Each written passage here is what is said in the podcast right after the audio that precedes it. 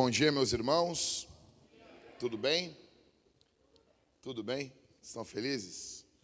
Bom, Jesus, eu quero aqui, antes de começar a pregar, quero mandar um beijo para minha filha. Eu falei para ela hoje: o papai vai te mandar um beijo uh, lá do púlpito. E ela tá bom. Então ela está sentada nesse momento. Minha esposa está na cama com a Maria do lado direito dela e a Isabel do lado esquerdo. Um beijo, amo vocês. Tá bom? Então, seguinte, deixa eu dizer uma coisa para vocês. Um, nós Vamos fazer mais uma abertura na série. Só esse sermão a gente já vai voltar semana que vem para a série de batalha espiritual de novo. Nós vamos pregar um sermão solto aqui porque precisa, tá? Deixa eu explicar uma coisa para vocês. A gente tem agora um grupo de WhatsApp. O brasileiro ama fazer grupo, né? O brasileiro ama fazer grupo de WhatsApp. E os caras fazendo grupo, te colocando em grupo aí, né?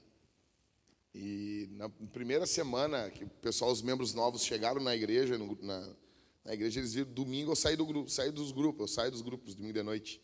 E daí o pessoal ficou tudo, o que, que aconteceu com o Jack? Ele largou da igreja, largou, foi embora. Eu largo, isso não tem como, né? Daí eu volto só na terça.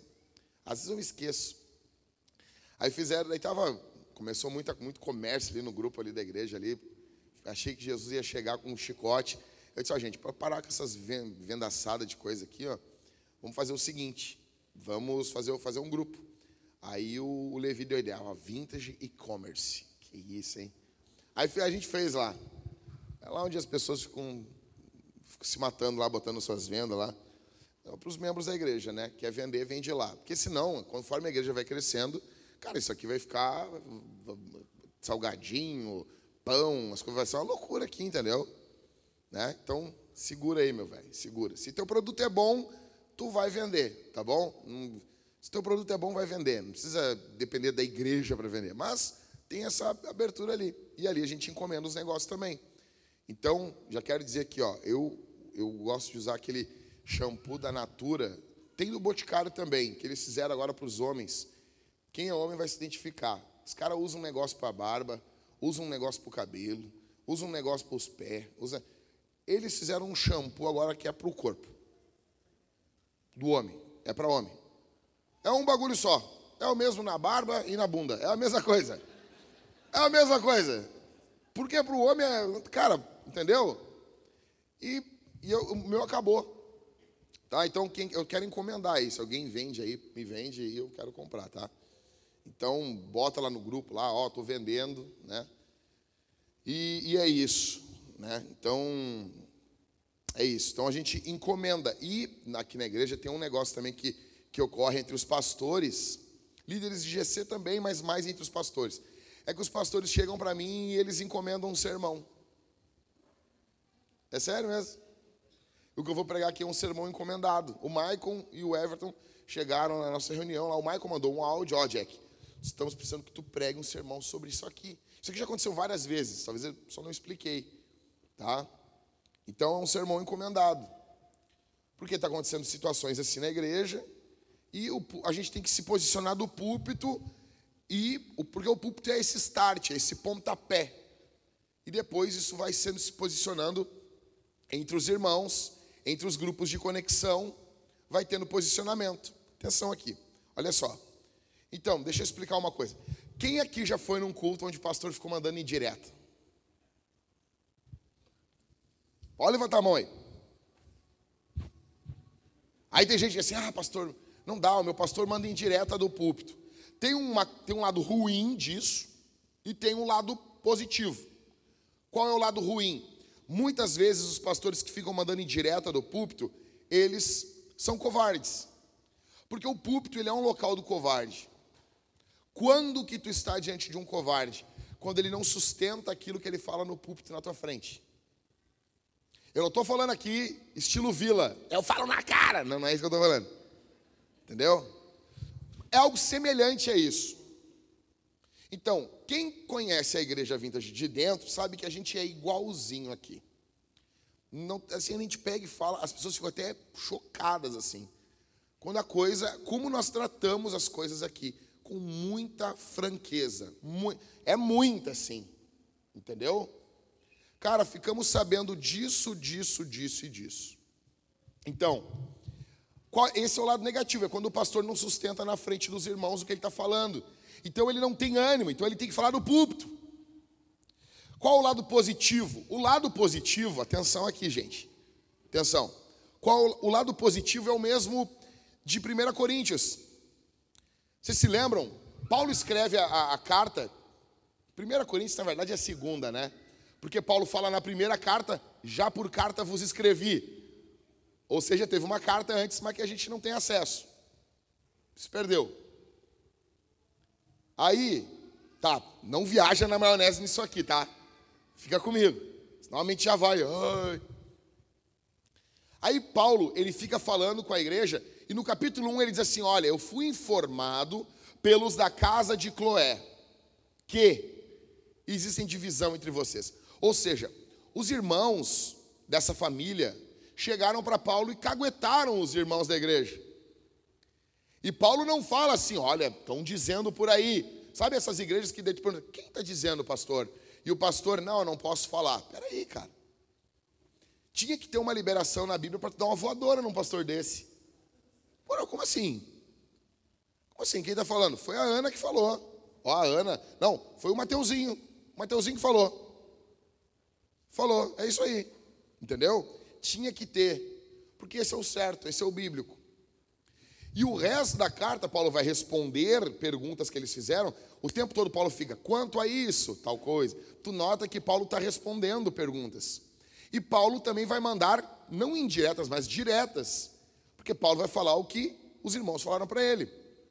Então tem um lado positivo. Qual o lado positivo? O pastor está ali. Sabe quando o Cristiano Ronaldo faz o gol e ele fala, eu estou aqui? Você já viu isso aqui? Quem já viu? O robôzão é ralado, né? Ele fala, eu estou aqui, eu estou aqui. Cara, eu acho fenomenal essa frase dele. Tipo assim, eu estou focado aqui, minha mente está no jogo, eu estou aqui. Tipo, o, a alma do cara está ali. Então, vários momentos, quando está mini caos lá em casa, e agora com o nascimento da Maria aumentou um pouco isso, eu chego para Talita e eu digo assim: eu estou aqui, eu estou aqui, meu coração está aqui, meus olhos estão aqui, apesar de eu ser vesgo, mas eu estou aqui. Eu estou focado aqui. Quando o pastor prega o que está ocorrendo na igreja, tem um lado bom. O pastor está dizendo: estou aqui, sei o que está ocorrendo e vou responder biblicamente. Ok? Ocorreram uns casos essa semana aqui na igreja e nós vamos tratar aqui uh, no sermão. E nós já tratamos com os irmãos pessoalmente, mas eu creio que isso pode estar ocorrendo entre mais pessoas e nós vamos ver o que Deus vai fazer essa semana. Vou pregar isso aqui, depois do sermão, vamos ver o que, como que o Espírito vai responder através do arrependimento nos irmãos e como que os líderes de GC vão ter trabalho essa semana, tá bom? Pastoreando o coração dos irmãos. Então, o nosso verso que nós vamos ficar hoje é no verso 7 de Êxodo 20. Quando Deus diz: Não tome o nome do Senhor seu Deus em vão porque o Senhor não terá por inocente o que tomar o seu nome em vão. Esse é o terceiro mandamento. São dez mandamentos. Esse é o terceiro. Você deveria saber os mandamentos de cor.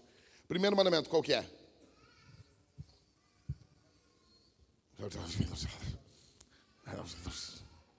Parece língua estranha, né? Vamos lá, primeiro mandamento: não terás outros deuses Tá bom? Nós aprendemos no primeiro mandamento que tem apenas um Deus. Existe apenas um Deus. Ok? Segundo mandamento: Não farás para ti imagem de escultura, ídolos, tá bom? Ou seja, o que, que o que, que Deus está dizendo aqui? O, o, o, povo, vocês se lembram naquele, naquele momento do bezerro de ouro? Eles queriam adorar o Senhor junto com o bezerro de ouro. Não é que eles queriam agora abandonar o Senhor e queriam adorar o bezerro de ouro. É, eles queriam misturar. Então, o primeiro mandamento fala que existe um Deus. O segundo mandamento fala que nós adoramos esse Deus sozinho. Nós não adoramos nenhum Deus junto com Ele. Não farás para ti imagem de escultura, tá bom? Então tu, tu adora esse Deus do jeito certo, sem adorar outras coisas com Ele. Terceiro uh, mandamento. Terceiro, o terceiro mandamento é esse que nós lemos. Não é para tomar o nome do Senhor em vão. Então, a ideia aqui é que como falamos de Deus é como adoramos a Deus.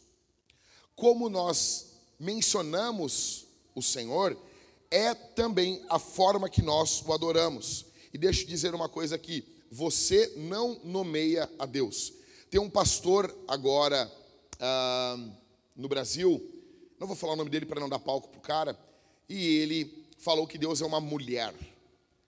Por que, que isso é uma perversão?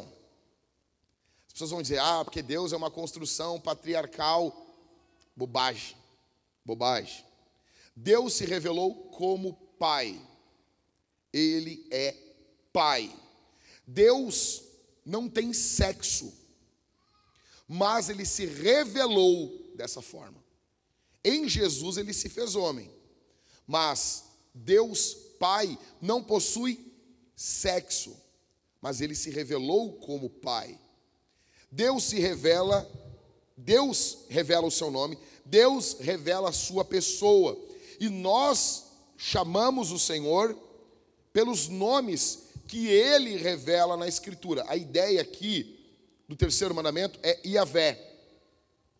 Esse nome é falado no Antigo Testamento sete mil vezes, ok? E o nome de Deus revela a própria natureza de Deus.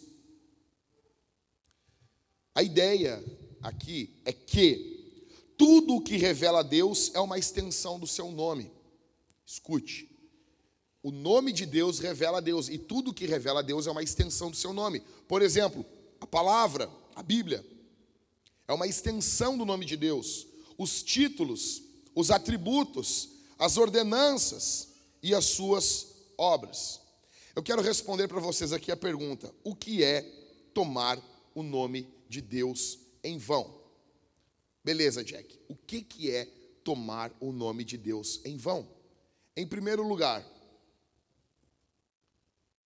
em primeiro lugar, tomar o nome de Deus em vão é tornar o nome de Deus algo trivial. A palavra vão, o que é vão? Vamos lá, vamos, vamos descompactar isso aqui. O que é vão? Vão significa vazio, trivial, leve, pequeno, sem importância, sem peso. Ou seja, você esvazia o nome de Deus da importância que o nome de Deus tem. A Bíblia nos ordena santificar o nome de Deus. Olha para mim aqui, vamos lá. O que nós devemos fazer com o nome de Deus? Santificar, honrar e glorificar. Isso aqui são palavras, são sinônimos. Santificar é separar. Eu falei para os homens aqui na Homens Fortes, quarta-feira. O que é santificar? Santificar é separar, uma palavrinha hebraica que quer dizer poda. Quando você poda uma arvorezinha, você corta ela, o que você está fazendo? Você está separando aquela parte dali que estava junto. Você está santificando a arvorezinha, esse pedacinho. Você separou, é distinto, é diferente. Santificamos o nome de Deus como? Mostrando para o mundo que Deus é diferente de todo o resto para nós.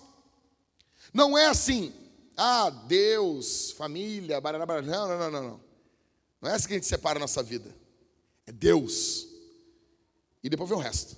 A reboque. É Jesus. E depois vem o resto. Depois vem o resto vem depois. E bem depois. Então, nós santificamos. O que é glorificar? As pessoas não sabem. As pessoas ficam falando que não os papagaios. Então, talvez tu te criou na igreja e fala, ah, quero glorificar o teu nome, glorificar o teu nome, fica cantando as musiquinhas hoje em dia. Né? O que é glorificar? Glória é peso, é importância. Honra é algo muito semelhante a isso. Você tem que mostrar para o mundo, não apenas para o mundo visível, mas para o mundo espiritual também o valor que o nome de Deus tem para você, o valor que o nome do Senhor tem para você. Ou seja, ele não é trivial, ele não é vazio, ele não é bobo. Tem pessoas que ficam citando o nome de Deus o tempo todo. Acontece um negócio, meu Deus, isso aqui, deixa eu dizer uma coisa. Cara, tu tem que declarar guerra contra isso. Hoje eu quero, já vou pedir uma coisa aqui para vocês. Tu vai apagar todas as tuas figurinhas no WhatsApp que envolve a figura de Jesus. Tá bom? Ah, não pode ter imagem de Jesus. Não, não, não, não, não é isso. Com zoeira não. Com zoeira não. Faz uma figurinha tua, cara. Faz uma figurinha dos teus filhos, do teu cachorro. Como assim? Ah, nada a ver, nada a ver por quê? Me responde, isso, isso santifica, isso glorifica o nome de Jesus? Só existem dois momentos que você deve citar o nome de Deus, eu vou explicar para você depois aqui. A nossa geração, você vai ver os filmes americanos e legendado, como é que os caras ficam falando? Jesus, Jesus, Jesus, Jesus, Jesus, Jesus, Jesus, Jesus. Ficam citando o nome de Jesus à toa. Ficam citando o nome de Deus à toa. Ficam tomando o nome de Deus à toa. O que, que eles merecem? Ser apedrejado, cara. Merece isso. Ficam tomando o nome de Deus vazio. Foi curado pelo câncer? Ah, glória a Deus. Torta de maçã? Glória a Deus. Você nota que não, não, tem algo errado aqui? Como que você cita o nome de Deus para duas coisas assim? Parece que. Espera um pouquinho, cara. Ah, olha só. Ah, meu Deus. Meu Deus. Peraí, cara. Peraí. Você fica invocando o nome do Senhor assim o tempo todo. Cadê o temor no teu coração? Sabe? E tem gente que não tem mais nem temor, velho. Deixa eu dizer uma coisa para você. Vai, vai demorar. Você tem que declarar guerra contra isso. Senhor, primeira coisa. Olha aqui. Essa aqui é a teologia raiz. Na teologia gourmet, o pregador ele ia pular direto para os outros pontos. Ah, citar o nome de Deus não é você citar com a. Sabe? Não é citar. A pregação de hoje em dia é, nunca é o que a Bíblia está dizendo. É sempre ter uma interpretação mais profunda, né? Os pregadores são assim. Você acha que citar o nome de Deus é ficar citando com os lábios? Não é. São pessoas que citam com a vida e barará. Sabe esses pregadores gourmet? Às vezes o que eles estão falando é verdade também. Só que eles não passam pela interpretação raiz. Essa aqui é a base. Depois eu vou falar o que também é tomar o nome de Deus em vão. Mas a base aqui, a base é essa. Eu quero que você pare de falar o nome de Deus em vão. Primeira coisa, você pare de tomar o nome do Senhor em vão. Pare de fazer piada com o nome de Jesus. Jesus não é um coleguinha de colégio. Jesus é o Senhor da criação. Jesus não é teu chapa. Não é. E o problema nosso qual é, pessoal? Atenção, nós temos um grande problema. Quem é Jesus? Como eu, eu preguei para vocês, quatro sermões sobre quem é Jesus. Uma vez, eu esqueci de falar isso na série, eu fiz uma, uma votação, uma, uma pesquisa no meu Facebook. Quem é Jesus para você? Meu, acho que você se lembra, se lembra desse? Eu falei, no, cara, tinha que ver as respostas. Jesus é, Jesus é tudo. Como assim, velho? Não, como assim que Jesus é tudo? Então Jesus é o inferno? Então Jesus é a desgraça? Então Jesus é o pecado? Como assim que Jesus é tudo? Ah, Jesus, Jesus, Jesus é, Jesus é meu brother. Como assim, velho? Uma coisa é intimidade, uma coisa é chamar Deus de pai, uma coisa é ter Jesus como irmão mais velho, tá? Daí a pessoa assim: Não, sabe o que é, pregador? o véu se rasgou. Agora a gente tem acesso. Peraí, peraí, peraí, peraí. O véu rasgou? Rasgou mas o lugar continua santo. A presença de Deus continua santa. Ok? O véu do santo dos santos rasgou, mas o santo dos santos continua santo dos santos. Então, cara, a gente não ouve mais aquilo. Cara, sabe, olha, guarda o teu pé quando entrares na casa do Senhor teu Deus. Que, que, ninguém ouve mais esses versículos. Vai dizer, Karine, ninguém ouve mais isso. Ninguém ouve mais isso. Perguntaram para mim, algum imbecil perguntou para mim na caixinha assim do Instagram: Ah, pastor, dá para ir ouvindo Gustavo Lima para ir para o culto? Olha bem, nós temos um lado de pessoas cristãos que proíbem qualquer espécie de arte que não carrega o nome de Jesus. Eu acho que eles estão errados. Mas aí nós temos o outro lado do cara que ele quer ir para o culto ouvindo Gustavo Lima. Veja, o problema não é o. Eu nem sei, eu nunca ouvi uma música do Gustavo Lima. O problema não é o Gustavo Lima, o problema é que tem música para todos os momentos. E você está indo cultuar Jesus, você quer ir aquecendo o seu coração. Quando a gente está pregando em série de sermões da Bíblia, os caras não lê a perícope do texto que vai ser pregado no domingo, velho. Eles sabem o que vai ser pregado no domingo, eles não vêm aquecendo o coração. Mas não, vêm como uns mundanos, não oram, não tem uma leitura bíblica, não tem um momento de devoção com a família antes do culto, vem e o pregador tem que fazer uma mágica aqui, velho. Tirar um coelho da cartola. Eu fui pregar, eu era guri, fui pregar numa igreja, o pastor me apresentou. Esse rapaz aqui é responsável por trazer o céu até nós ou nos levar até o céu. Eu disse, mas tá, lascou então, velho. Não, lascou eu? Eu? Vocês são ferrados, eu falei. Não, ferrou? Eu responsável por trazer o céu, eu não sou Jesus. Então, veja, não tome o nome do Senhor em vão. O nome de Deus vai perdendo o peso, vai perdendo a importância, vai perdendo a honra. Tomar o nome de Deus também é blasfemar, é falar palavras de ofensa contra o nome do Senhor. Ah, o que, que é? Profanar também. Profanar é tratar Deus e as coisas santas com desprezo e irreverência. Ah, pastor, mas eu não fico tomando o nome de Deus em vão. Mas tu também não santifica o nome de Deus. Cara, eu preciso muito que tu preste atenção aqui. Olha bem. Todo mandamento, dos, todos os mandamentos da Bíblia, ele tem o, o aspecto negativo e o aspecto positivo. Veja, o texto que nós lemos aqui é ele é positivo ou negativo? Exatamente. Ele é um mandamento, por exemplo, o terceiro mandamento, ele é um mandamento que manda tu não fazer algo. Já o quinto mandamento, ele é um mandamento positivo. Honra o teu pai e tua mãe. Ele é um mandamento que manda tu fazer algo, ok? Teologicamente falando, biblicamente falando, todo mandamento negativo ele tem um aspecto positivo. E todo mandamento positivo, ele também tem um aspecto negativo. O que, que os teólogos dizem? Eles dizem que aquilo que a Bíblia ordena, ela proíbe o contrário. E aquilo que ela proíbe, ela ordena o contrário. Então, se a Bíblia proíbe que você tome o nome de Deus em vão, isso aqui é teologia reformada purinha, tá? Se a Bíblia proíbe que você tome o nome de Deus em vão, ela também está ordenando o, o contrário disso. Qual é o contrário de vão? De vazio. É glória, é peso. Esse mandamento está ordenando que você santifique o nome de Deus, que você glorifique o nome de Deus, que você honre o nome de Deus. Ah, pastor, e onde eu encontro isso na Bíblia? Primeira petição do Pai Nosso. Pai Nosso, santificado seja o teu nome. Você entendeu?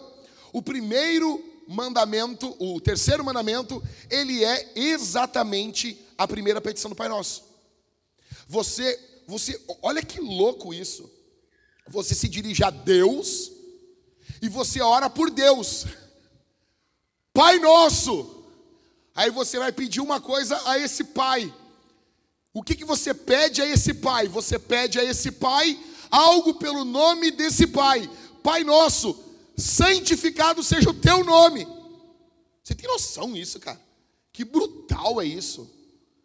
O teu anseio, o teu primeiro anseio a falar com o Pai é o nome do Pai. Santificado seja o teu nome. Porque o nome de Deus está ligado a quem Deus é. Você quer que o mundo veja na sua vida? O que, que você está orando? Lutero dizia que você está orando assim: me ajuda. Deus, me ajuda a mostrar para o mundo que o Senhor é santificado aqui na minha vida. O mundo vai olhar para você e vai ver: Jesus é valioso para essa pessoa, Deus Pai é valioso, o Espírito Santo é valioso para essa pessoa. Ok? Não tome o nome do Senhor em vão. Você pode não estar desonrando ativamente, mas você não é, uh, você não, você pode não estar desonrando o nome do Senhor de forma ativa, mas você também não está honrando Ele ativamente. Você é passivo em honrar o nome do Senhor. Logo, você está desonrando o nome de Deus. Como que tu trata o nome do Senhor? Como que tu trata o nome de Deus na tua vida? Como que tu trata o nome do Senhor? Como algo irrelevante? Em primeiro lugar, o que é tomar o nome de Deus em vão? Tornar o nome de Deus algo trivial. Em segundo lugar,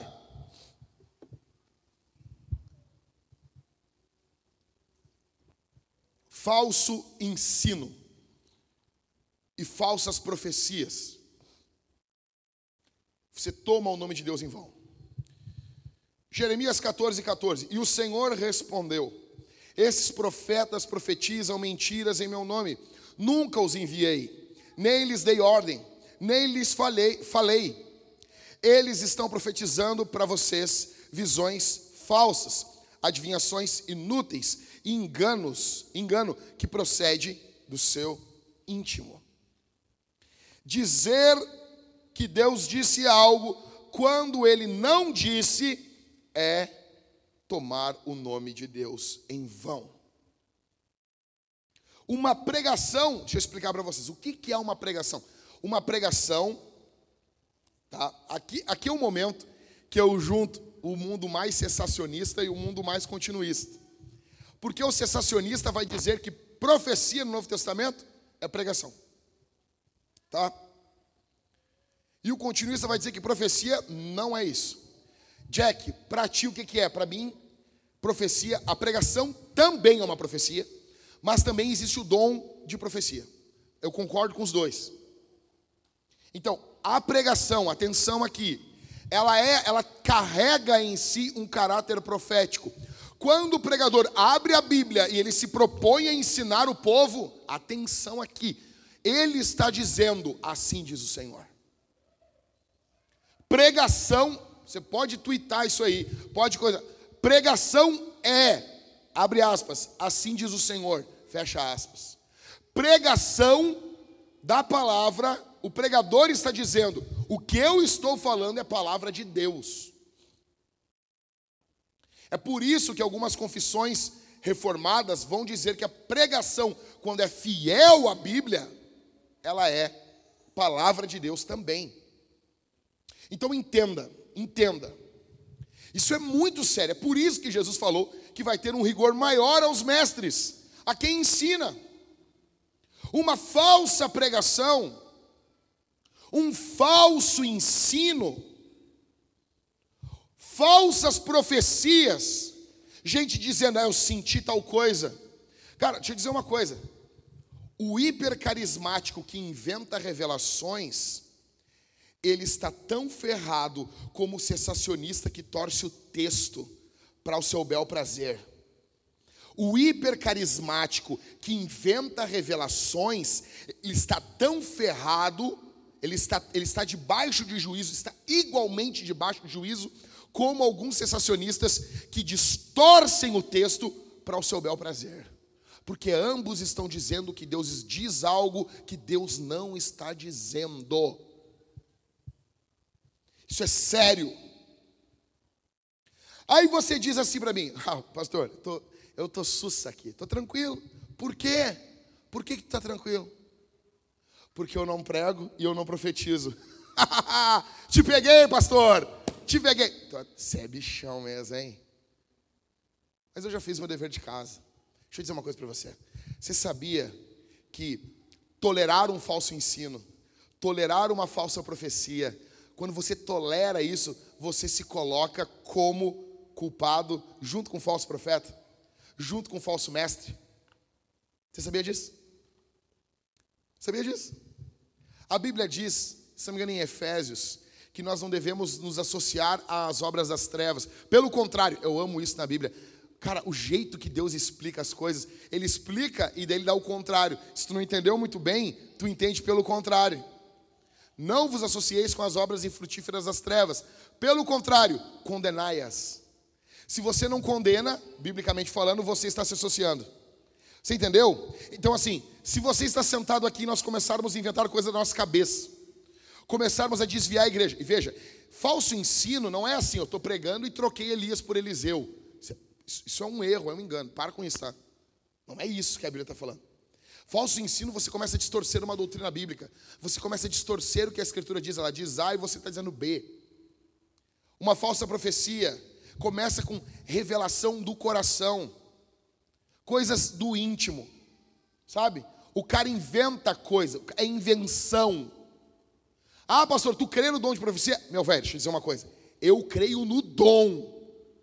Eu creio em profecia. Eu creio, eu creio, que eu já vi, nós experimentamos, e assim, e não é segunda-feira.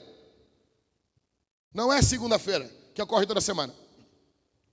Mas quando acontece, meu, não tem, não tem. Isso pode ocorrer numa pregação. Uma vez eu estava pregando, uma mulher chamou uma irmã da igreja amiga dela disse assim: Eu nunca mais volto aqui. Eu nunca mais volto na igreja. E a irmã disse: Por quê? Porque tu contou toda a minha vida para o pastor. E ela disse: Não, não, não. Eu, eu, não falo que o pastor vai fazer alguns dias. Assim, eu, não, eu não falei, eu nem sabia que tu vinha no culto hoje. Não, não, é impossível. E a mulher ficou braba com a mulher, com a irmã. O que, que é isso? Isso é uma pitadinha da onisciência de Deus. Deus pega e, e pega o conta-gota e, e pinga assim, uma gotinha na cabeça do pregador. Deixa eu dizer uma coisa para você. Isso é uma coisa. Outra coisa é invenção.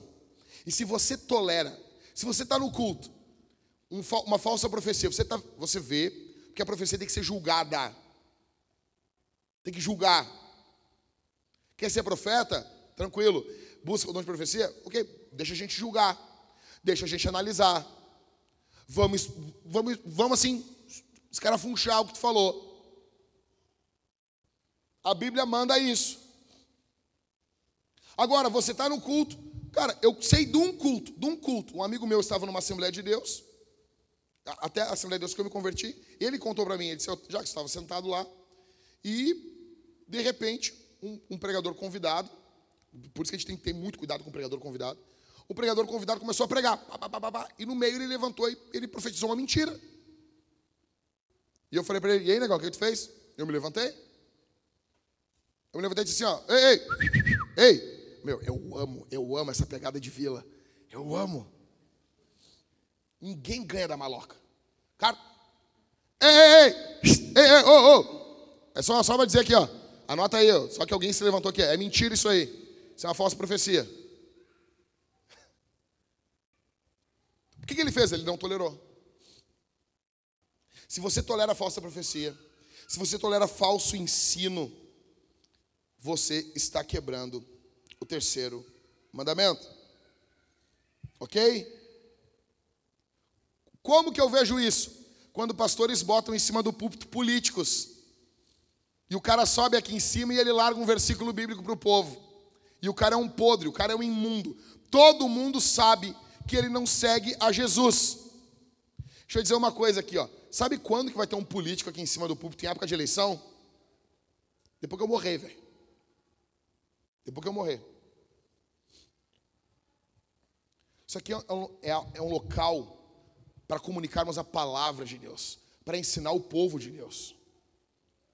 O nome do Senhor é algo muito sério. Eu pergunto: você já tolerou mentiras? Você já tolerou falso ensino? Você já estava em alguma igreja assim? E eu não estou falando engano, pô, pastor, uma visão diferente de um trecho da Bíblia. Isso é uma coisa. Eu estou falando assim, quando a coisa começa a ir para o engano, para a perversão. Você já viu isso? Você já viu uma falsa profecia? Você já viu isso? O cara virar para o homem e dizer assim: Deus manda te dizer que ele vai te dar um ovário novo. É engraçado, né? Mas isso aconteceu. E aí, alguém falou alguma coisa? O cara, não, ele não tem ovário. Então Deus vai dar um, Deus vai dar um novo para ele. Zero.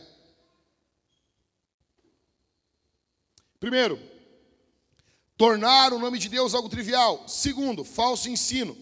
Terceiro, falsas promessas. Aqui a gente começa a chegar onde eu quero. Entenda. Quando você faz um voto, quando você promete algo, o que, que você está fazendo?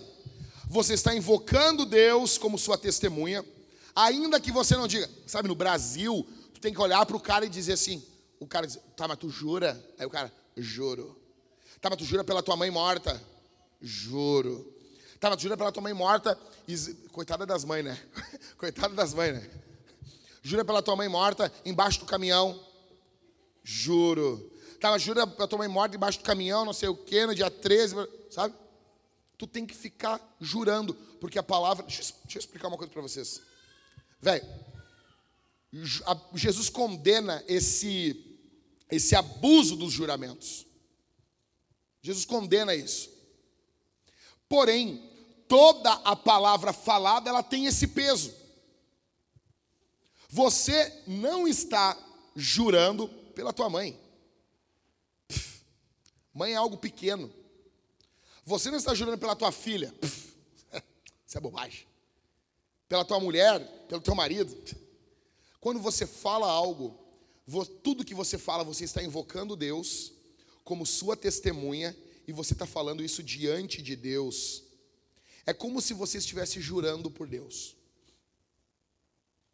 Entenda? Sempre que damos a nossa palavra, temos Deus como nossa testemunha. É uma espécie de juramento. Sempre que dizemos, eu prometo, estamos fazendo uma aliança, um contrato, um juramento, e temos Deus como nossa testemunha. Exemplo. Primeiro exemplo, trabalho.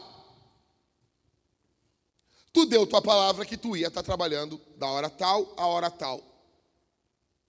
Aí tu vai trabalhar e tu usa a hora tal, da hora tal, para fuçar no celular, para mandar e-mail para conseguir um outro emprego. O que, que é isso? Tu está mentindo. Tu está roubando, quebrando o oitavo mandamento, mas tu está mentindo. Tu está dando um falso testemunho, quebrando então também o nono mandamento. Mas essa mentira, ela foi feita com Deus como testemunha. Mesmo que tu não cite o nome de Deus, tu invocou o nome de Deus ao falar que iria fazer isso. Logo, essa invocação do nome do Senhor foi em vão. Então, tu diz que vai trabalhar de um jeito e não trabalha. Tu diz que vai cumprir uma meta e não cumpre. Tu diz que vai se dedicar assim no emprego e tu não faz. Deixa eu dizer uma coisa: os empregados crentes deveriam ser os melhores empregados. Primeiro, trabalho. Segundo, imóvel. Você vai vender um imóvel, vai vender um carro. Cara, tu vai vender um, um, um, um automóvel. Tu te, como que tu vai passar alguém para trás? Como que tu vai passar alguém para trás? Como que tu não vai falar onde estão os problemas? Nós compramos ontem, muito legal, de uma, uma mulher da igreja, coisa boa, né?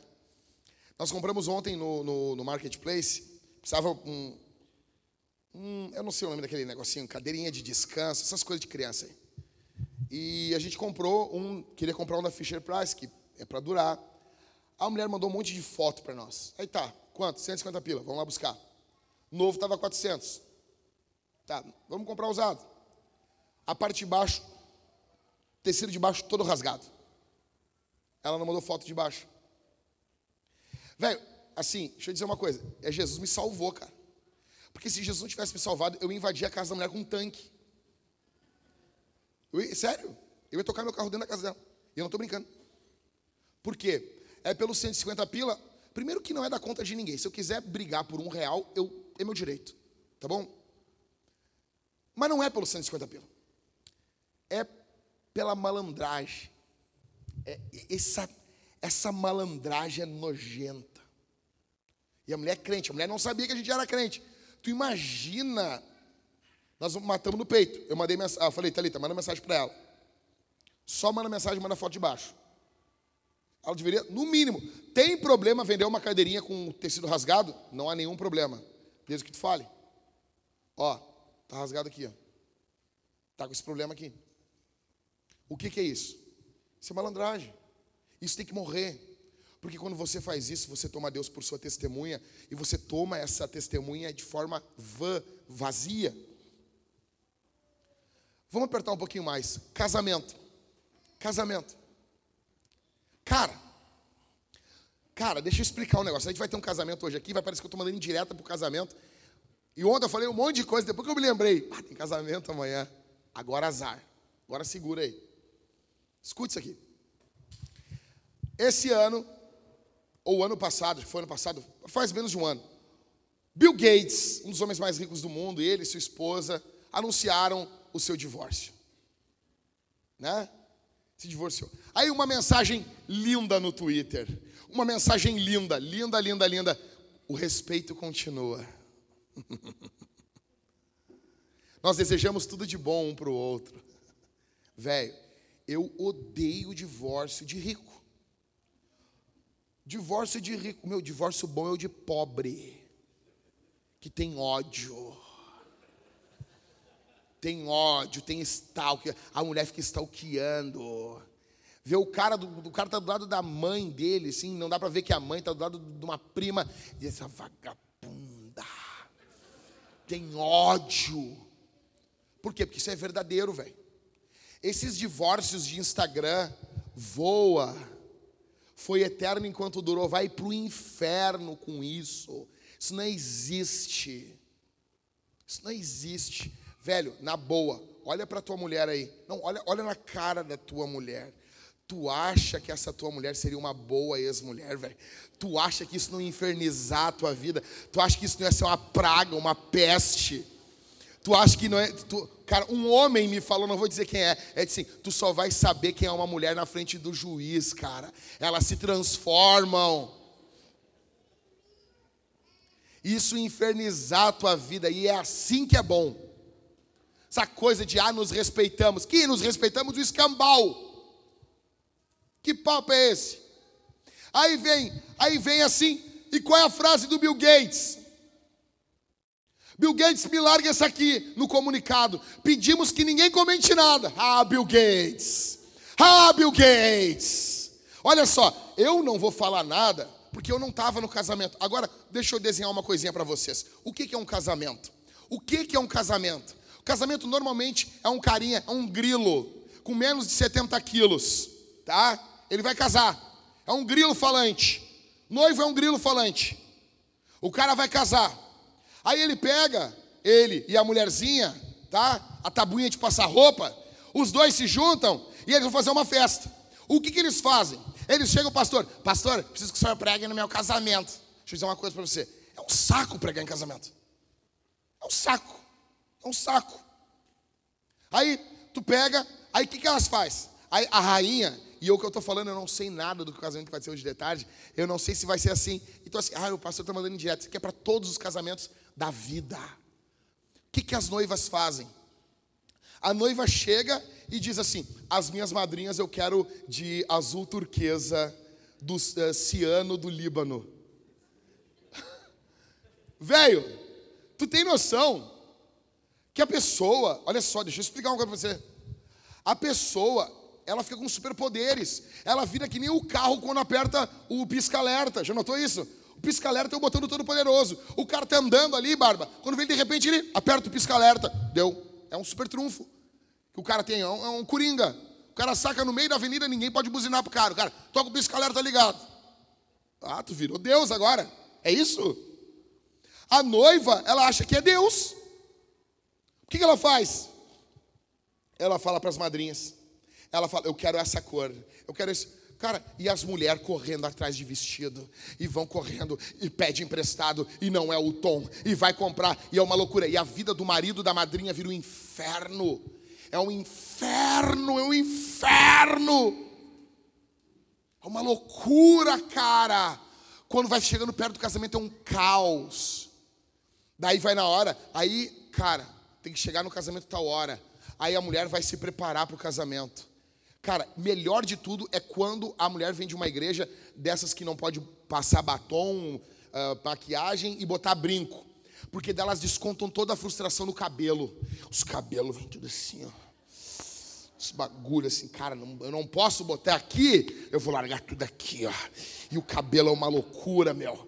É uma loucura. Daí vem assim. Aí vem aquelas, aquelas vem tudo. Cara, eles vieram brigando no caminho o tempo todo dentro do carro se xingando. Aí tem a musiquinha, né? A musiquinha do Beethoven. Aí entra os padrinhos.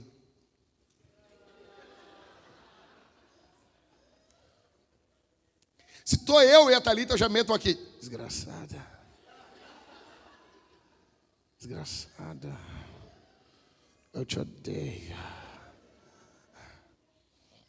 Então, cara, aí o que acontece? A mulher faz isso. Tem problema, pastor, escolher. Olha, deixa eu explicar uma coisa como que deveria ser. Uma mulher não tem autoridade para dizer, bota essa roupa aqui. Ela te escolhe, tu tem que dar um presente para ela. Meu, eu, é muito fera a vida, o jeito que a vida é. Ela escolhe tu, Mariane, tu vai ser minha madrinha. Tu tem que dar um presente, tu tem que botar a roupa que a mulher quer. Peraí. A mulher pode escolher, forçar a cor de um vestido, se ela bancar. Vai bancar os vestidos das madrinhas? Vai bancar o vestido das madrinhas? Vai. Aí, pode fazer a bandeira do Brasil, verde, amarelo, entendeu? Azul, ordem e progresso, os padrinhos, tudo com ordem e progresso. Azar. Não tem problema. Vai bancar? Não vai bancar. Como que faz? Humilde. Urias, eu gostaria de usar essa cor nas madrinhas. Fica ruim para vocês? vocês? Vocês se importam? Vocês entendem que tem jeito de fazer as coisas? Ou, é loucura que eu estou falando, gente? É loucura que eu estou falando. Aí, aia, aio, aia, aia. Essas agulhas, as crianças que vêm parecendo uns anãozinhos, o Nelson Ned. Aí, falei isso. Aí, aí vem, principalmente quando a criança é gordinha, parece um anãozinho, né? Botou terno em criança, parece um anão, entendeu? Aí vem assim o Nelson Ned caminhando. Cara, quem tem que pagar o, quem tem que pagar a roupinha do, do anãozinho? É o pai do, do anão, é o pai da criança. É uma loucura isso. É uma loucura. Como que deveria ser? Olha, vocês se importam no filho de vocês ser o nosso aio, a nossa aia, ioiô, não sei, é, ser esse bagulho aí? Tem problema? Não, não tem problema. Vocês têm condições de alugar a roupinha do anão? Vocês conseguem? Ou um anãozinho que morreu? Na verdade, eu nunca vi enterro de anão, então não. Assim, vocês conseguem? Vocês conseguem? Aí a pessoa diz assim: Olha, não tenho dinheiro. Não, não, então a gente vai pagar para vocês ou vamos ver uma outra criança. Entendeu? O normal é isso. Mas assim, as coisas do mundo, as, a pessoa não fala, o casal fica oprimido e, e, correndo e tendo que tirar dinheiro do. Peraí, meu velho. Vai alugar uma roupinha de criança 150 pau. Dependendo de alguma pessoa, isso é um dinheirão no mês. E por que, que eu estou falando isso? Porque eu sou pastor. Cara, casamento para mim é mato. É mato, estou sempre em casamento. Tu entende? Então, aí faz tudo isso, essa correria. Aí o grilo falante, 70 quilos, e a tabuinha de passar roupa, estão casando. Aí o pastor está pregando. O que, que é o casamento? O casamento é esse grilo. Atenção. O casamento é o grilo chamando todo mundo, dizendo assim: vem aí, pessoal. Ele junta a igreja ele junta, meu velho, tem testemunha. Ele junta as testemunhas, ele chama o pastor, ele invoca Deus. Ele diz assim: Deus, vem cá. Tá todo mundo reunido. O cara na frente de todo mundo diz o seguinte: Eu vou ser fiel até a morte. Eu não vou te deixar. Isso é casamento. Aí tu tá ali olhando. Tu presta para comprar uma geladeira, tu presta para comprar a porcaria de um fogão, tu presta para comprar um faqueiro no Bourbon parcelado no cartão Bourbon em 12 vezes. Para isso tu presta. Para isso tu serve. Mas daí, quando estão com problema no casamento, quando o cara não não cumpre o que ele prometeu no casamento, Se tu falar, tu tá te metendo na vida do casal. Mas que, que, que, que é isso? Mas que que é isso, cara? Mas que que é isso, velho? Isso não existe. Tu deveria chamar o querido, o grilinho, pegar pelos bracinhos e dizer assim: Ô oh, rapaz, tu me chamou lá como testemunha, tá achando que eu sou teu bobo? Não sei, não, não sei, dá teus pulos. Mas eu não estou sendo feliz. É. Cara, pega esse Play 5. Sabe o que tu vai fazer com ele? Tu vai pisotear esse Play 5. Pisoteia isso. Pisoteia isso e ama a tua mulher. Ah, mas eu não amo. Te mata. Inventa um amor. Faz que nem o Cazuza. Eu quero um amor inventado. Eu acho que é assim, né? Inventa. Já mete uns segredos de liquidificador lá e tá. Só quem é velho pegou a referência. Inventa um troço. Tira o amor de onde não tem. Por quê? Porque tu prometeu e acabou. E acabou. Mas não. Deixa eu dizer, por que, que eu cada vez eu estou me irritando mais com o casamento? Porque o casamento virou a festa, o casamento virou as madrinhas, sabe? O casamento virou as banhas tudo escondida. Virou, virou isso. Virou isso. Com as maquiagens derretendo parecendo patati patatá, a cara toda maquiada e o pescoço branco. Tem algo errado. Alguém tem que falar algo. A cara é uma maquiagem, pá! E o pescoço é de outra cor. Maquia o pescoço. Eu não sei. Cara, maquiadoras, cadê a Leis? Inventa uma maquiagem de pescoço, Leis. Tu vai. Ah, não, a tua, tu, tu maquia o pescoço? maquia até. Ó, se o tecido vai aqui, maquia um pouquinho mais, porque pode escorregar. É normal, não sei, é, faz sentido. Se é para mentir, mente bem. Aí faz tudo isso, o casamento não, sabe? Ele, a festa de casamento, de prometer, de falar assim, ó, cara, o, casa, o que, que é o ápice do casamento? Hoje o pastor Everton vai pregar, pregar no casamento. O ápice do casamento não é o sermão, o sermão é um dos ápices, mas o ápice é os votos. Porque nos votos do casamento é aonde a comunidade vai cobrar eles.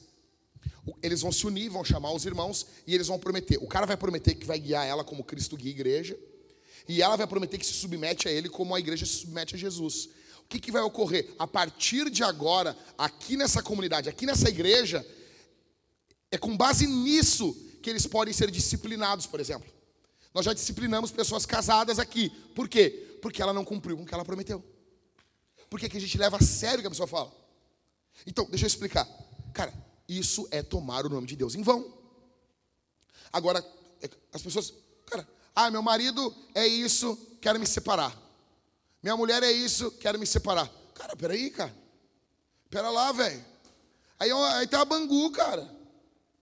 Deixa deixa, deixa eu dizer uma coisa para vocês. Casamento é só um. Casamento é pra vida toda. Casamento é pra vida toda. É só um. É pra vida toda. Tá bom? É assim. Tu falou, tu deu a tua palavra. Que que eu, agora eu estou infeliz. Vive infeliz. Se dane, tua felicidade é um, é um lixo.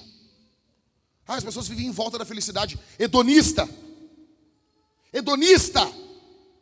Vivem só em função da sua felicidade. Você sabia que para você estar tá sentado aqui, para nós estarmos aqui, muitas pessoas abriram mão da sua felicidade e morreram numa guerra?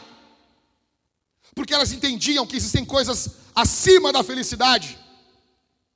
Para você estar tá aqui, com certeza, o teu pai se ferrou trabalhando.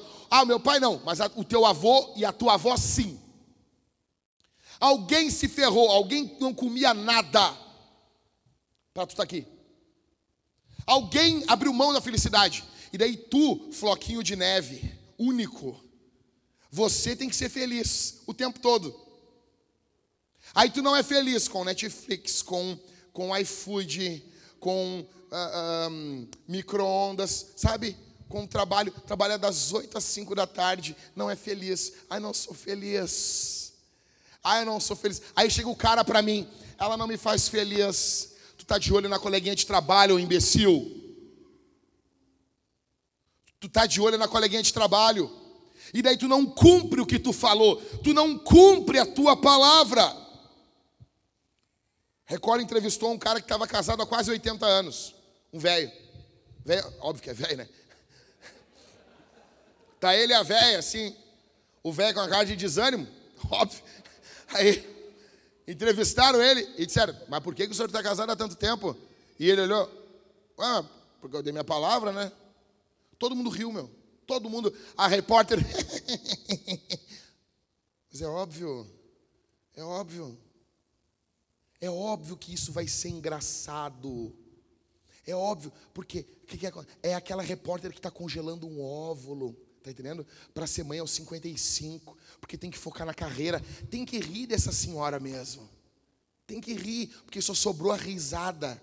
Mas essa risada é que nem aquele meme que tu tira a risada, tá chorando por baixo. Tá, tá, você está entendendo disso? Aí a pessoa fala assim: ai, pastor, o pastor está defendendo que as pessoas fiquem casadas, infelizes. Mas eu, eu vejo um monte de solteiro infeliz também. A maioria dos solteiros que eu conheço são tudo infelizes. O problema é que tu bota toda a tua expectativa de felicidade no casamento. E tu é um problemático, tu não resolveu a tua vida, tu quer que o teu marido resolva, a tua mulher resolva. Velho, por isso que você vai casar, casamento é algo muito sério. Casamento não é brincadeira. Não é brincadeira. Não é, tu não chega, chama todo mundo. Deixa, deixa eu explicar uma coisa. Por isso, eu não sei vocês, mas se o cara me convida para o casamento, velho, velho, eu, cara, eu vou. Ah, tu pode ir como testemunha. Velho, eu só vou como testemunha se eu puder ter uma, duas horas de conversa com vocês. É, meu, é isso aí, é isso aí. Coisa boa ser livre, eu sou livre. O cara me convida, ah, pode ser testemunha lá, duas horas de conversa. Ah, não tem, não vou, acabou. Ah, não vou. Não vou. Eu não sou dono da igreja, eu não sou dono dos irmãos, eu, mas eu sou dono de mim. Eu não vou, não vou, eu me valorizo. Meu corpo, minhas regras. Acabou. Palavra, deu tua palavra. Honra tua mulher, honra teu marido, honra teu marido honra teu marido. Deixa eu dizer uma coisa aqui, ó. Nós temos dois problemas no que envolve dentro do casamento. Deixa eu apertar um pouquinho mais aqui. Nós temos dois problemas. De um lado, se eu pregar e começar a bater nos homens aqui, e bater, vai ter as mulheres tudo, ah, é isso aí, é isso aí. Aí eu amo esse pastor, ele fala mesmo para os homens, homens tóxicos. E quem me conhece sabe que eu falo. Deixa eu dizer uma coisa para você. Qual o cara perguntou assim: como que eu posso amar minha esposa como Cristo amou a igreja, sem perder minha individualidade, me perder no processo, sabe? Sem perder a, pessoa, sabe? Vira homem, rapaz. Homem, homem não tem tempo para ficar pensando, ai, perder minha individualidade, que velho, te mata, te mata, te gasta, te gasta e te mata pela tua mulher, morre pela tua mulher. Enquanto tu não estiver morto, não não fez todo o teu trabalho. Ao avesso, o que eu quero dizer para as mulheres aqui. Agora ouve. O pastor Anderson, meu amigo, escreveu um texto essa semana. Ficaram loucos com ele. Falou sobre o potencial diabólico da mulher. E daí agora agora estão cancelando o Anderson. Não pode. Por quê? Porque a gente xingar, chamar os homens de bosta, aí pode. Aí pode. Velho, eu esse resista seu bosta, eu dei um grito no primeiro machonaria lá. Eu estava vendo os homens e eu estava vendo os caras, eu estava me irritando, me irritando, me irritando. Estava um pouco oba-oba o evento e eu dei um berro. Ali acabou o bagulho. Acabou. Só que assim, a Bíblia não diz assim, resista seu bosta. Não diz a Bíblia. Mas aí eu falei isso, falei uma coisa que não está na Bíblia. Não vi mulher me, não vi mulher me recriminando. Todas as mulheres me apoiaram. Todas me apoiaram. Daí agora o cara chega para a mulher e aperta a mulher numa coisa Aí se dói, não pode. Não pode. Deixa eu dizer uma coisa para vocês. Confrontar mulheres, eu, quem vai falar que sou eu, tá? Não é o Anderson, eu. A experiência que eu tenho em confrontar homens e confrontar mulheres, estou falando com base na minha experiência, é empírico, é. Pode não ser, pode. Estou falando que eu vi no meu raio de ação. É muito pequeno, é, mas é a minha experiência. O que eu vi é homens, os que eu confrontei, e eu confrontei muito mais pesado. Eu confrontei assim, nível 120. Teve um que eu dei um soco na parede, calma, na parede. Eu fiquei tão irritado que eu dei um soco na parede que eu fiquei com, com dois dedos aqui, tipo, uns, uns seis meses sem poder mexer direito. Não sei se deslocou, coisa, voltou normal, assim. A natureza curou ali o negócio. De tão irritado que eu estava. Tá? Então o confronto com o homem é muito mais insano. Aí o confronto com as mulheres, com todo cuidado, com tudo isso, que não aceita. Não aceita. Eu vejo muito menos mulheres transformadas do que homens. Eu vejo muito menos mulheres transformadas. Deixa eu dizer uma coisa para ti, minha irmã. Agora é para ti. Teu marido tem que ser um rei dentro de casa. Teu marido tem que ser assim.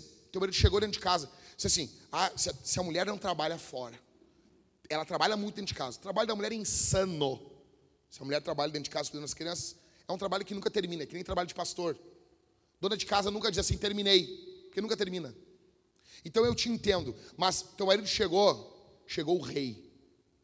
Cara, o que que te custa botar uma bacia com água e o cara botar os pés de molho uns 15 minutos? O que que custa? Vai, vai acabar a tua vida ter um, um, um potinho, um potinho com aqueles, aquele salgadinho torcida e uma cerveja para ele. Ai, pastor, cerveja. Sem, sem álcool, calma. Calma. A zero de Lúcifer. Tá?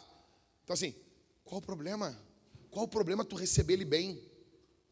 Qual o problema de receber bem o teu marido? Mas eu vejo, os caras chegam em casa, é um caos.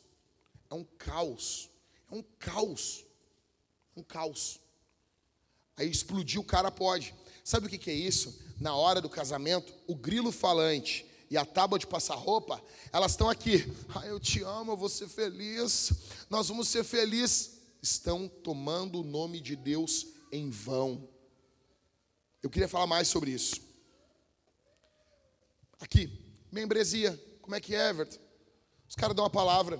Como é que vai ser como membro? Vou fazer isso, vou fazer aquilo. A igreja tem o termo de aliança. Aí a gente diz: nós vamos fazer isso, isso, isso e isso. O membro faz isso, isso, isso, isso. Tá bom? Tá bom. Meu, teve gente que saiu da igreja com duas semanas de membro. Duas semanas. Duas semanas. Tomou-lhe um confronto. O que aconteceu? Fez uma fofoca dentro de um grupo. Me falaram, pastor, a fulana está falando isso dentro do grupo lá das mulheres. Não sei porque. Tem grupo para tudo, velho. Eu tenho pavor disso. É grupo do não sei o quê, do devocional, do N. Gruden, caminhando em Chicago. E tem. Devocional que leu N. Gruden em meia página. Devocional que leu N. Gruden em duas páginas e um terço. Pá, cara. Como é que vocês aguentam? Mas daí me falaram, lá dentro tem, tá tendo uma fofoca, não sei o quê. Aí eu, é verdade? Deixa eu ver. Me, me deram o celular. Eu olhei. Olhei, olhei, olhei, olhei. Tá bom, me joga ali dentro ali. Ah, imaginei tipo um filme eu entrando assim num. Pum, cai dentro do grupo. Mandei um áudio. Aqui, ó, negado, seguinte. A fulana falou isso. É isso, isso, isso, isso, isso, isso, isso, isso, isso, isso, isso. Tu prometeu no termo de aliança, na última parte do termo de aliança. Aí não pode falar nada na vintage? Pode, mas tem um jeito de falar. Como? Quando tu vê algo que está errado, bará, bará, tu vai chamar um dos pastores. Esse grupo aqui, isso aqui é fofoca. Não quero que aconteça. Bará, bará, bará, bará, bará, bará, ponto. Ah, lembrando, não é diálogo. Eu estou ensinando. O que eu quero ouvir é só perdão e é isso. Por quê? Porque é isso, porque a pessoa deu a palavra. Tem coisas que não tem que ter diálogo, tem coisas que tem que ter diálogo. O que a gente vai dialogar? Dialogar o que a gente não combinou. Se, eu, se tu combinou um bagulho comigo, não tem diálogo. Tu combinou, acabou. É muito, a gente é muito assim, muito, muito, muito sentimental. Ai, porque eu não quero dialogar comigo, não quero. É isso aqui. O que é pedir perdão? Aí o que aconteceu? Aí veio o maridinho, ofendido. Ai, por que, que tu não chamou minha mulherzinha no cantinho e falou só com ela e comigo, pastor? Por quê? Porque o cocozinho foi feito dentro do grupo, a gente resolve dentro do grupo. Porque aonde é feito, a gente resolve. Não, mas assim não dá para mim, assim, assim fica incômodo. Eu, ok, vocês são incômodos para mim e eu tô aqui, velho. Eu não fui embora. Tem um monte de gente aqui na Vintage que é incômodo para mim. Tem gente que, tem gente que é chato. Eu, eu posso ser chato para você. Ah, pastor, é chato. Jesus, eu sou mesmo. O que, que é isso? É vida cristã. A gente não, a gente vive, a gente vive. Ah, eu, eu brinco com o Aquino. O Aquino tá aí? Não? O Aquino, eu brinco com o Aquino. O Aquino chega, falei chato, lembrei do Aquino. Não é nada, é nada. Mas o Aquino, o Aquino, o Aquino é carente, cara. O Aquino está aqui, estamos conversando aqui, o Aquino. Tipo, normal, se você falou, galera, um abraço. Falou, e dá tchau. Né, Michael? É assim, né? O Aquino, ele chega, ele entra, tu está no meio do raciocínio. Não, porque quando Senaqueribe invadiu Judá, barará, barará, o Aquino entra assim, na tua frente. Tchau. Tchau. Tchau. A primeira vez que ele fez isso, eu disse, esse cara é psicopata. Esse cara é psicopata. E eu não gosto, Aquino, não é nada contra outra pessoa. Mas eu não gosto de apertar a mão muito de, de, de jovem solteiro. Eu, eu não gosto. Eu não gosto, eu não gosto. Eu não gosto. Tem... Ah, pastor, tem nojo das mãos dos jovens solteiros? Tenho. Não gosto. Vou comer. Ah, tu tá rindo porque tu também tem, tá, né? Tá, o Elvis. Vai comer num lugar, tá só um jovenzinho ali, fazendo um cachorro quente para ti. Eu não como, cara. Eu não como, não sei o que aquele cara fez com aquelas mãos. Entendeu? Aí chega, chega o Gabrielzinho para mim assim, eu tô com o meu computador, entendeu? O Gabrielzinho vem com um, um pendrive. Ô pastor, deixa eu só botar aí. O quê? Botar o teu pendrive no meu computador? Nunca, meu. Nunca, nunca deixe um jovem botar um pendrive dele no teu computador. Isso é loucura. Que eu não sei onde ele botou aquele pendrive, o que, que tem de lixo naquele negócio lá. Se tem um mazi com um troço. Nada contra a tua pessoa, tá, Gabrielzinho? É uma benção. Mas o que, que é isso, cara? Mas a gente vai conviver. Nós vamos convivendo. Porque a igreja é incômodo em alguma coisa para mim, é incômodo para você, e é isso. Tá bom? Aí o que aconteceu com o casalzinho? Foram embora. Deram a palavra duas semanas antes. Fizeram fiasqueira no batismo, se abraçaram e ha, ha, ha. Duas semanas depois estavam indo embora. Por que, que é isso? Porque a gente não lida, a gente não entende mais que nós estamos chamando Deus como testemunha. E quando a gente não honra o que a gente fala, nós estamos tornando o nome de Deus em vão. E as igrejas estão zombando do nome de Deus. Zombando. Último.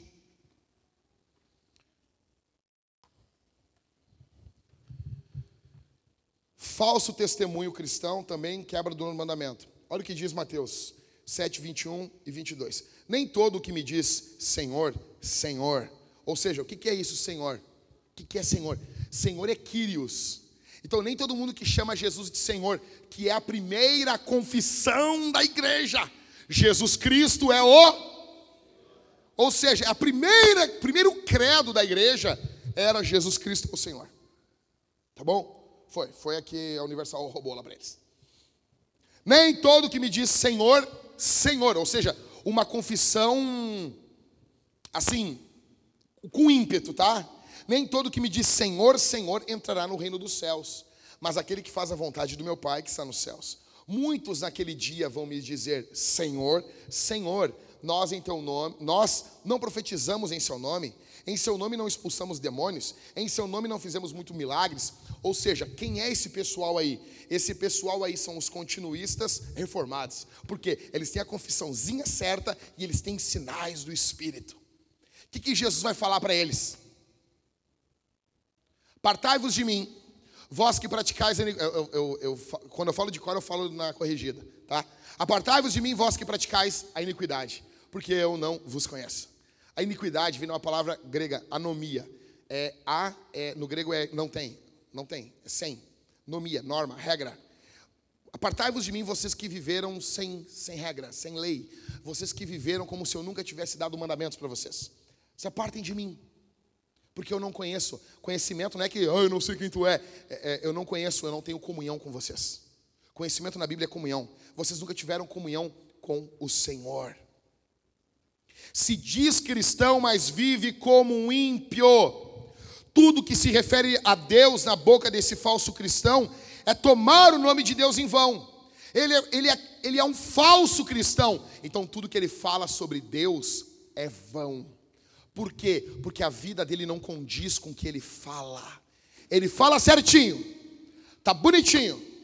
A boca tá cheia de Jesus, o coração tá cheio de demônio. Eles confessam Jesus da forma correta. Eles sabem o catecismo, eles sabem tudo direitinho. Os filhos têm o cabelinho repartidinho, parecendo o Bartolomeu Simpson em dia de culto. Tá tudo direitinho, tudo ajeitadinho. Aquela felicidadezinha medíocre. Só que o coração é ímpio. A boca está cheia de Jesus, milagres e mais milagres, mas a vida aponta para outra coisa. Atenção, cristãos que mentem. Essa semana nós tivemos casos aqui na nossa igreja, membros da nossa igreja, de mentiras descaradas. Descaradas. Deixa eu dizer uma coisa para vocês. A, cara, isso aqui é sério. Tu deu a tua palavra, tu falou: se acontecer coisas assim, eu vou chamar os pastores. Se você não chamou os pastores quando aconteceu coisas assim, você mentiu. Mentira é algo seríssimo. Aí o que, que ocorreu? Pessoas fizeram porcaria, não pediram ajuda. Então, ao fazer errado, está errado. Quebrou esse primeiro voto de confiança. Segundo, não pediram ajuda, quebrou o segundo. Terceiro, Deus enviou ajuda. Os líderes chegaram e perguntaram: Como é que tu tá? Tá tudo bem aqui contigo aqui? Tá tudo bem contigo? Tá tudo tranquilo nisso aqui? Aí a pessoa mentiu, as pessoas mentiram e disseram: tá tudo bem. Casos espalhados na igreja. Mais de um caso. Não, tá tudo bem, tá tudo tranquilo e não estava. Estava muito podre. Estava muito podre e o Senhor Deus trouxe a luz. E deixa eu dizer uma coisa para você, eu já vou falar para todo mundo aqui. Ninguém acessa pornografia escondida nessa igreja. Velho, deixa eu dizer uma coisa. Pornografia está tomando conta do mundo. Nós vamos ser uma barreira de resistência. Aqui vai ser assim. É nós versus mundo. É que nem o Atanásio. Entendeu? O pessoal dos heróis aí sabe o que eu estou falando. É que nem o Atanásio. Aqui é nós versus mundo que se dane o que o mundo está fazendo e pensando sobre pornografia, que se dane o que o mundo está fazendo e tolerando, por... nós não vamos tolerar isso. E o que vai ocorrer? Vai ocorrer o seguinte: quem confessa tem braços abertos. Vai ter confronto, né? Porque tu não, uma coisa, tu não chega assim. Ah, agora eu confessar uma coisa, o quê? Eu matei cinco pessoas semana passada. Peguei uma arma e dei tiros na cabeça dela. Tu não vai dizer assim, ah, confessou, vou te ajudar, vem cá. Não é porque tu confessou que tu tem que ganhar um tapinha nas costas. Mas mesmo assim nós vamos te ajudar. Nós vamos estar do teu lado. Tu não vai ser abandonado. Tu é filho. Tu vai ser amado. E vai ser corrigido. E vai estar dentro da família. Agora, se tu esconder e a gente descobrir, dependendo do caso, tchau, vai embora, não volte nunca mais. Não queremos. Porque você está quebrando confiança. Mentira, nós não vamos tolerar mentira aqui no nosso meio. Nós não vamos tolerar. Você pode estar tá caindo pela milésima vez. Peça ajuda. Peça ajuda. E se o teu líder, você não pediu, quebrou a segunda barreira, o teu líder foi e falou com você, abre o jogo. Abre o jogo. Joga limpo. Tem graça, tem amor. Vai ter cuidado. Nós não vamos expor você. Quando tratamos pecados abertos na igreja, na toda a nossa igreja, oito anos, três vezes.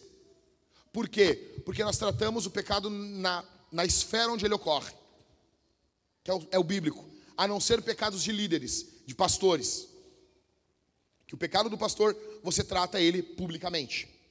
O resto dos irmãos, não.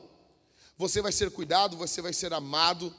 Teve um rapaz agora que entrou em disciplina aqui na nossa igreja, e ele saiu falando: Ah, porque eu estou em disciplina. Eu disse: Ó, não, não quero que tu saia falando aí. Quem sabe que está em disciplina são os pastores, são esses irmãos. Calma. Depois, se precisar falar, nós vamos falar. E tu vai ser sendo cuidado. A disciplina na vintage, como é que é? Nós puxamos o cara mais para perto. Vai ter mais um encontro com os, com os presbíteros ou com os líderes de GC. Nós vamos estar mais perto, nós não estamos empurrando o cara para fora, nós estamos puxando o cara para mais perto. Eu não quero saber de mentira, em primeiro lugar, para os pastores. O cara chega e mente para o Everton. Cara, deixa eu dizer uma coisa para você.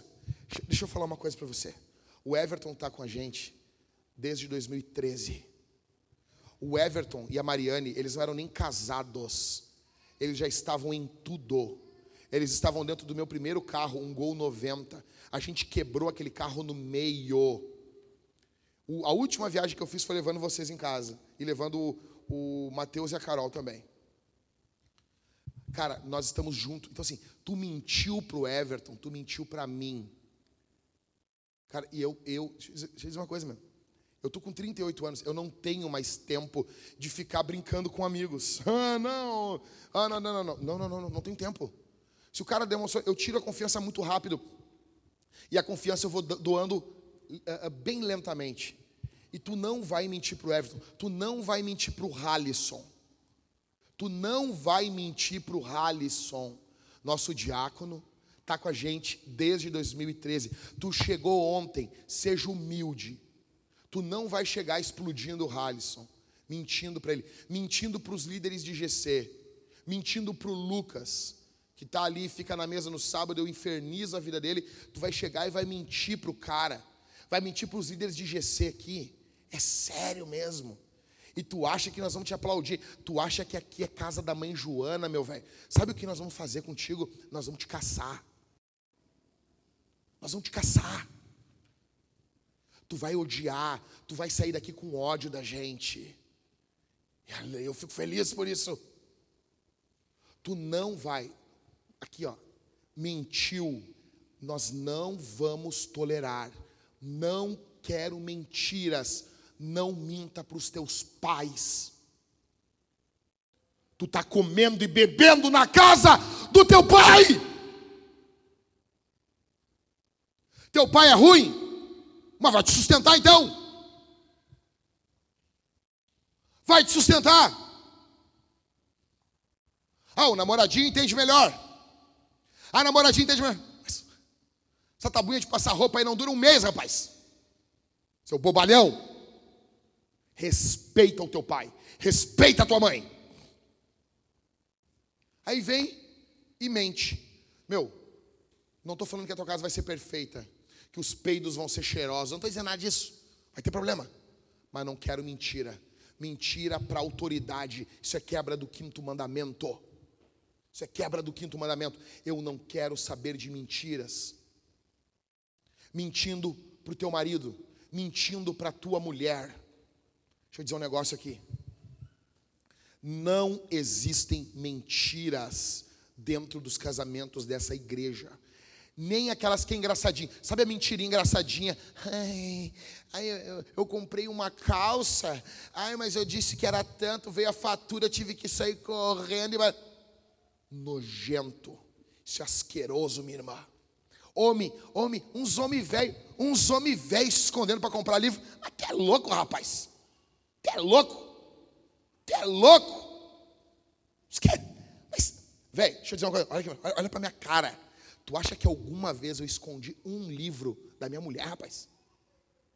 Se teve, eu acho que nunca teve. Mas se teve uma vez que a minha mulher foi reclamar de um livro, eu só olhei assim. Tu acha?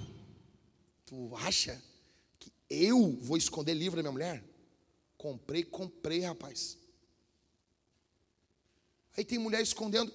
A mulher, a mulher tem que mendigar para comprar um, um mods. É mods, não é absorvente, é mods. As mulheres mendigando. Aí por outra, os caras comprando livro, comprando livro, comprando livro, comprando livro. E a mulher não tem uma roupa nova. E a mulher tem que se matar. Não quero mentira dentro da casa. Não quero, não quero, não quero. Por quê? Por quê? Porque Deus diz no verso 7 que Ele não vai tomar por inocente quem fizer isso. E eu amo você. E eu estou gritando aqui porque eu amo você. Ontem eu corrigi minha filha três vezes, cara. Três vezes. Três vezes. A Mariana e o, o Maicon e a Suna chegaram lá. Não deu um minuto. A Isabel tomou o, o tomou o, o, o, óculos da Mariana. E eu, eu, cheguei assim, e ela se jogando no chão. Eu disse: Minha filha, não enlouquece. Por favor, volta, volta. Nós chamamos, minha filha. Volta ao normal, minha filha. Eu vou comprar uma camiseta para ela do Rivotril. Para, minha filha. Eu disse, minha filha, de quem é esse óculos? E ela é meu. Daí, na hora que ela disse, é meu, eu disse, ah, se descolou da realidade. Não, tá ali, tá alucinando. Entreguei o óculos na mão da Mariana, levei, corrigi, eu corrigi e trouxe ela. E, e daí a pessoa, não, deixa, não, deixa o escambau. Mariana, vem cá, por favor. Bota o óculos, Mariana. E a Mariana botou o óculos, com os óculos escuros assim. E daí, tá ali, oh, Isabel, de quem é o óculos? E ela, é meu. Mas não conseguia falar, velho. Mas não conseguia falar, meu. Pecador, né, meu? Levei de novo, corrigi de novo. Eu dizia, Isabel, volta. Volta para a realidade, minha filha. De quem é o óculos? E ela, é da Mariana. Sabe, parece com o Jones quando volta ali do, do feitiço, né? Aí eu, agora tá bom. Aí trouxe ela, trouxe a Mariana. De quem é o óculos? É da Mariana. Por que isso? Porque eu amo minha filha. Eu não quero que minha filha seja uma ladra. Eu amo você. Eu não quero que Deus destrua você. Eu quero que você tenha uma vida abençoada. Eu não quero que você viva uma vida desgraçada. Eu não quero ver você morrendo. Você sendo julgado pelo Senhor. Eu não quero isso. Encerrando, nós usamos o nome de Deus apenas em dois momentos. Primeiro, para a sua glória, quando estamos louvando o nome do Senhor. Em segundo, para nossa edificação ou edificação dos outros, tipo no ensino. Por que, que aqui eu falei várias vezes o nome de Deus? Porque eu estou ensinando. Você entendeu? Por que, que eu falei várias vezes o nome de Deus? Porque é para tua edificação. Porque eu estou ensinando. Aí então nós usamos o nome de Deus numa ilustração, em algo, porque envolve edificação dos outros. Então, nós usamos o nome de Deus em dois momentos para a glória do nome de Deus, quando vamos glorificar, quando vai servir para a glória do nome dele, ou para a edificação nossa ou dos outros. É para isso. Quando serve para o bem de Deus ou para o nosso bem ou do próximo. É isso. Primeiro e segundo grande mandamento. Tudo em nossa vida precisa glorificar o nome do Senhor. É a oração do Pai Nosso. Eu encerro dizendo que Adão quebrou esse mandamento no Éden. Adão quebrou esse mandamento no Éden. Adão tolerou o falso ensino da serpente. A serpente distorceu a palavra e Adão tolerou isso. Adão tolerou. Adão, Adão não, não corrigiu, não confrontou. Adão carregava a imagem de Deus e ele tratou Deus como algo banal, vazio. Adão quebrou o terceiro mandamento no Éden. Adão quebrou, Adão não foi reverente com o nome do Senhor. Ele fracassou em falar a teologia correta para a serpente. A serpente é o primeiro teólogo liberal da história. E Adão é o primeiro membro de uma igreja satânica da história. Ele se submete ao falso ensino e não faz nada. Ao não corrigir a serpente, Adão consentiu com o falso ensino quebrando assim o terceiro mandamento. Essa é a nossa história.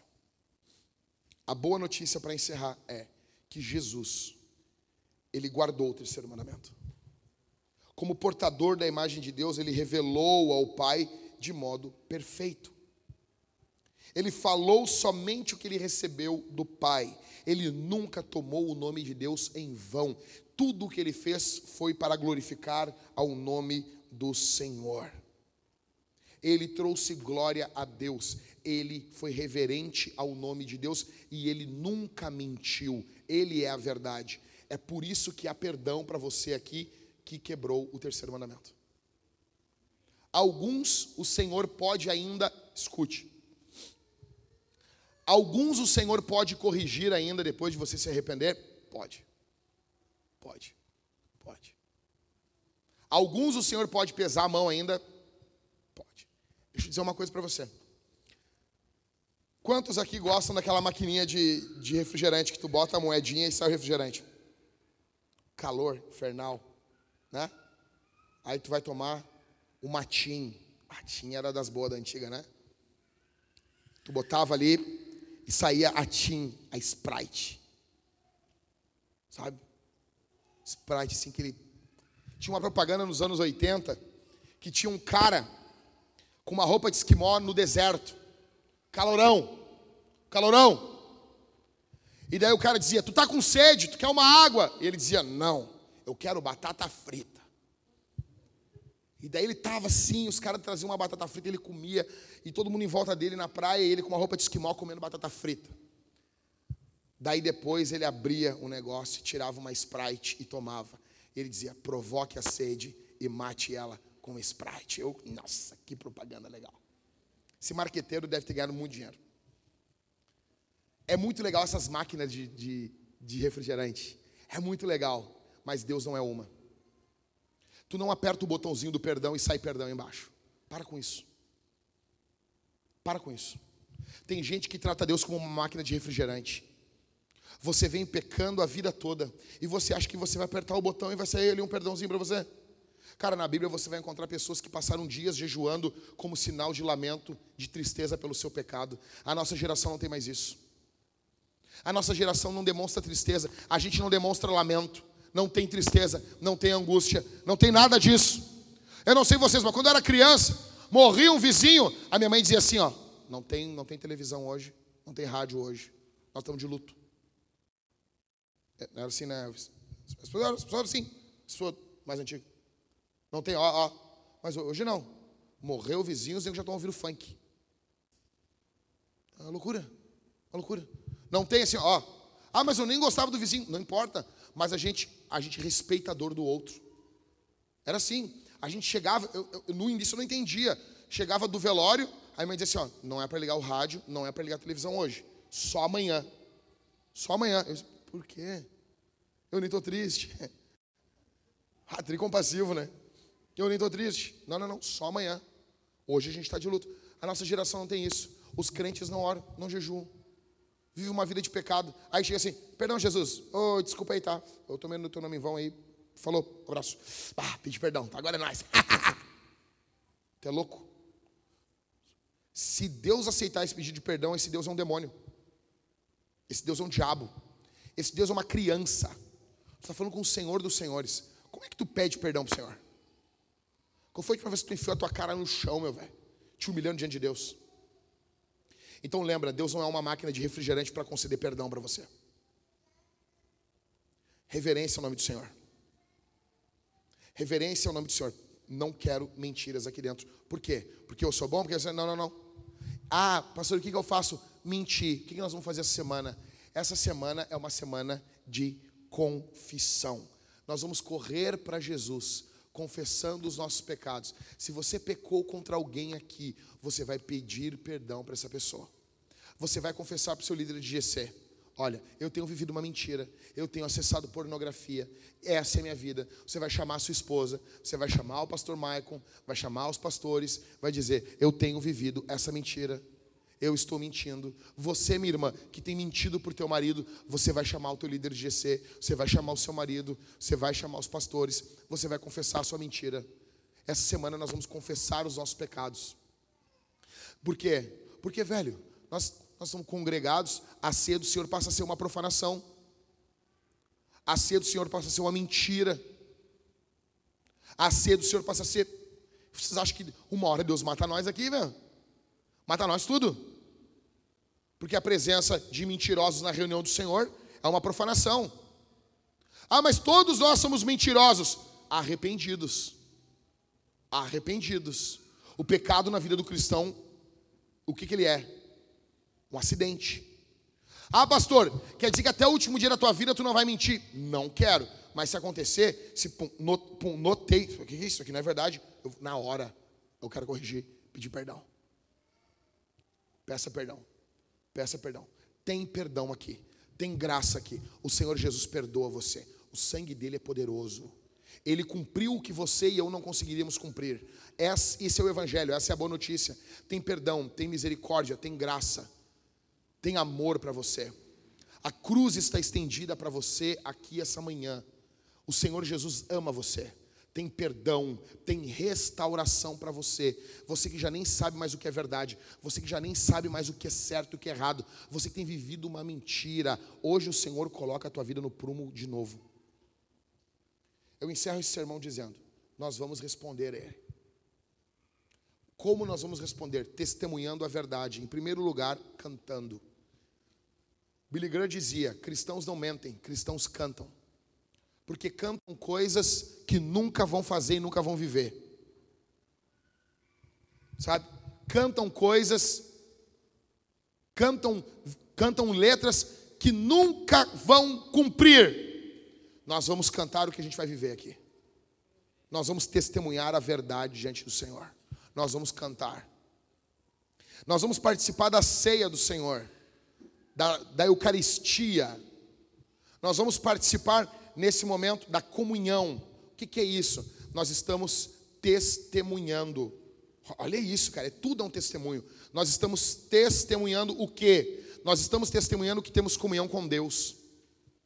Estamos testemunhando que temos comunhão com o próximo. Você vai comer e beber do Senhor. Vai pegar o pão, vai mergulhar no cálice bronze, vinho. Cálice dourado, suco. E você vai estar comendo e bebendo do Senhor. Nós vamos responder como? Testemunhando que o Senhor Deus tem nos amado. E nós queremos que o nome dele seja testemunhado em muitas nações. O Senhor disse: Vós sereis minhas testemunhas, tanto em Jerusalém como em toda a Judéia, Samaria e até os confins da terra. Como vamos fazer isso? Através dos dízimos e das ofertas. Nós vamos financiar, suportar, sustentar a obra de Deus. Se você quer que o reino de Deus avance, seja generoso. Nós temos aqui o gasofilácio, aquele caixote feio de madeira. Você vai pegar, vai colocar o seu dinheiro físico ali dentro. Nós temos também a máquina de cartão. Um dia nós vamos ter duas, tá? Só uma com o Tavares ali. Vamos ver para a semana que vem a gente ter mais de uma. Precisamos de mais de uma, urgente. Você pode ofertar, dizimar através do cartão, no débito, no crédito, ou tem dois quadros eu pedi, já vai fazer um mês para colocarmos na rua também. Pessoas às vezes não conseguem fazer durante ali o culto. Talvez a gente consiga daqui um, dois meses, botar dois quadros de Pix ou três na rua. Você pode botar o seu celular ali na frente, pega o QR Code e você doa a sua oferta.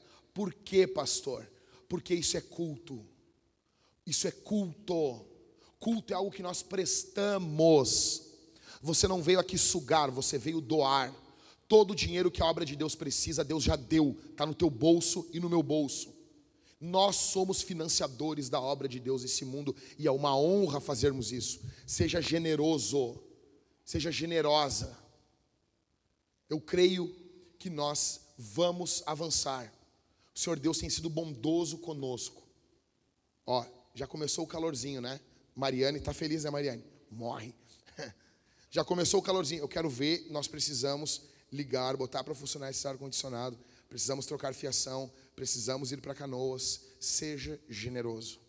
Seja generoso. Sentados mesmos, incline sua cabeça. Eu amo você. Pastor, fui duro hoje, foi, porque eu amo você, porque eu quero o teu bem, eu quero você bem. Você corre perigo, corra para Jesus. O pastor Jesus está aqui. Feche seus olhos. Quando a banda começar a cantar, você vai ficar de pé. Pai, Obrigado pela tua palavra. Obrigado porque o Senhor fala uma língua que nós entendemos. Eu peço que o Senhor Deus nos guarde, nos proteja, em nome de Jesus. Que o Senhor nos ame. Eu peço que o Senhor Deus esteja conosco, em nome de Jesus. Ó Deus, Coloca fé no coração dos meus irmãos que nessa semana vão confessar seus pecados, que comece hoje aqui na igreja. Que comece hoje. Senhor, coloca luz nos nossos pecados. O diabo quer que nós venhamos esconder. Com isso não teremos ajuda, não, não teremos auxílio. Ó Deus, traz luz. Traz luz no nome de Jesus. Em nome de Jesus que haja misericórdia, que haja graça, que haja perdão. Por favor, Senhor, que esses meus irmãos, os meus irmãos que estão aqui, confiem no Senhor, confiem que o Senhor é bom, confiem que o Senhor perdoa, confiem que o Senhor restaura, em nome de Jesus. Que demônios sejam repreendidos aqui, sejam expulsos. Que demônios sejam sejam expulsos, meus irmãos, os nossos irmãos aqui, Senhor, sejam libertos de todo medo em confessar, de todo medo, muitos têm medo, ó Deus, que haja ousadia na luta contra o pecado aqui, nos ajuda a lutarmos contra o pecado em nome de Jesus, em nome de Jesus, toda mentira satânica, todo falso testemunho, seja destruído pelo poder e pela autoridade do nome de Jesus.